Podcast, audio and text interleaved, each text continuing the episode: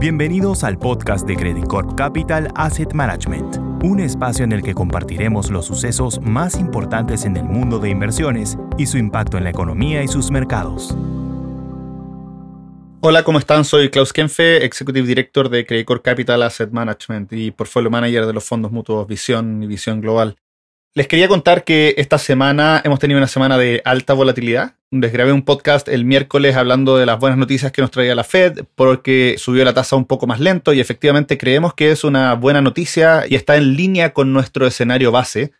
Pero la semana ha terminado con más volatilidad de lo que esperábamos, principalmente porque el Banco de Inglaterra salió al día siguiente a apuntar que la inflación, eh, por lo menos en Inglaterra, ellos no la veían bajando hasta fin de año.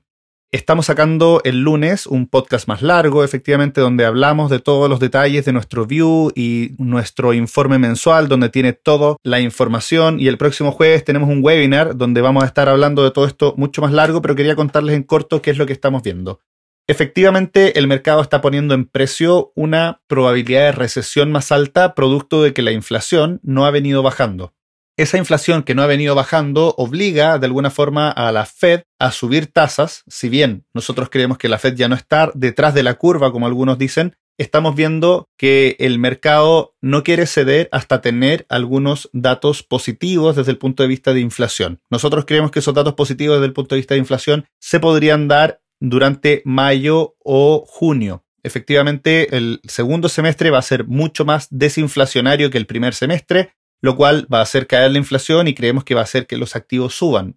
En el interín, lo que estamos viendo es mucha volatilidad, por lo que les decía. Esto no significa que la inflación va a matar a los mercados y va a destruir los activos financieros como un todo, pero sí hemos visto que las tasas han subido y han tenido pérdidas importantes. La renta variable ha reaccionado también negativamente a una economía un poco más desacelerada pero principalmente al miedo, como les decía, de que veamos una recesión porque la Fed suba las tasas de manera indebida y que la Fed se equivoque. Nosotros en nuestro escenario base efectivamente tenemos que la Fed sigue subiendo las tasas. Ya en el mercado las tasas de la Fed llegan a 3,25% a mitad del próximo año. ¿Qué significa eso?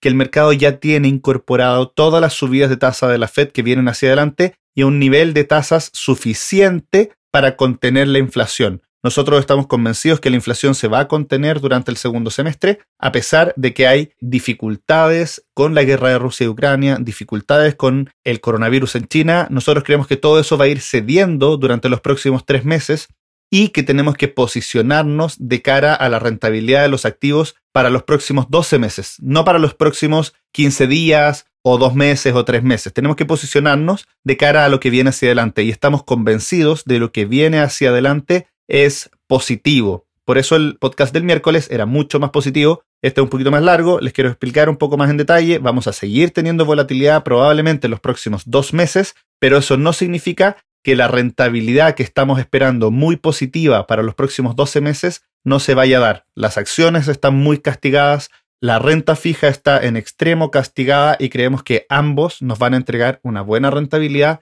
en los próximos 12 meses. ¿Dónde estar?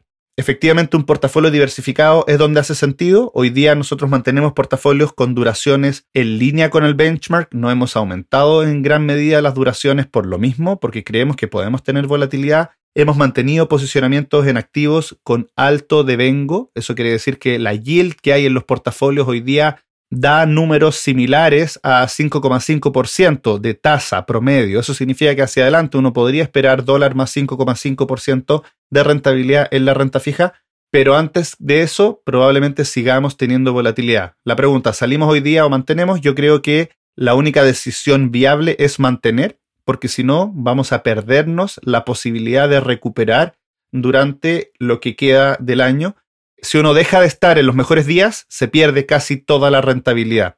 En realidad creemos que lo óptimo es mantener el posicionamiento, entender que el horizonte de inversión con la inflación que estamos teniendo es más largo que lo que inicialmente hubiéramos querido, pero ese horizonte de inversión de mediano plazo sí va a entregar la rentabilidad que desde un comienzo estábamos pensando. Eso quería decirles por hoy día. Si tienen más dudas, por favor, a través de sus asesores de inversión, de sus banqueros, háganoslas llegar y podemos volver a estar en contacto con ustedes. Muchas gracias y que estén bien. Credit Corp Capital Asset Management.